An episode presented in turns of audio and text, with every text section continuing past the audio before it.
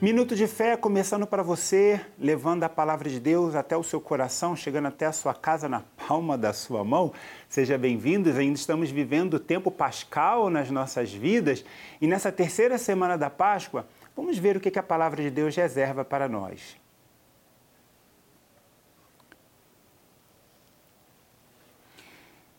Jesus replicou: Eu sou o pão da vida.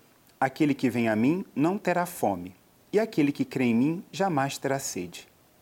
Mas já vos disse: vós me vedes e não credes. Todo aquele que o Pai me dá virá a mim, e o que vem a mim não o lançarei fora. Pois desci do céu não para fazer a minha vontade, mas a vontade daquele que me enviou. Ora, esta é a vontade daquele que me enviou, que eu não deixe perecer nenhum daqueles que me deu, mas que os ressuscite no último dia.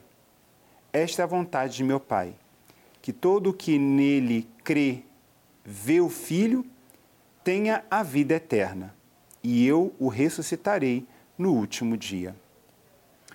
Palavra da salvação.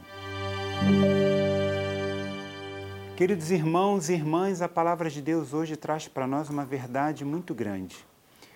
Não estamos aqui para o que é material, mas para o que é espiritual. Jesus se apresenta como o pão da vida. Esse trecho do Evangelho, Jesus educa o povo, pois eles estavam querendo pão. Depois da multiplicação dos pães, eles queriam mais alimento. Jesus diz: não se agarrem a um alimento material, se agarrem a um alimento espiritual.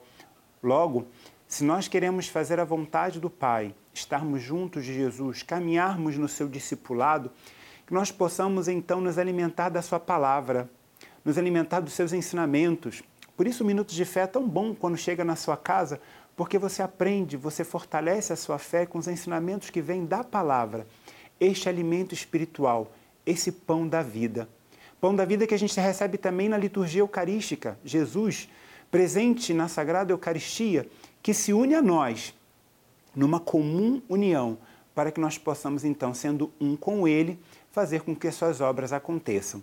Porque, como ele disse no Evangelho de hoje, ele veio não para condenar, mas para salvar. Ele veio para poder resgatar os filhos de Deus que se perderam nessa vida. Que você tenha uma excelente semana. A gente se encontra na próxima edição do nosso Minuto de Fé. Até lá!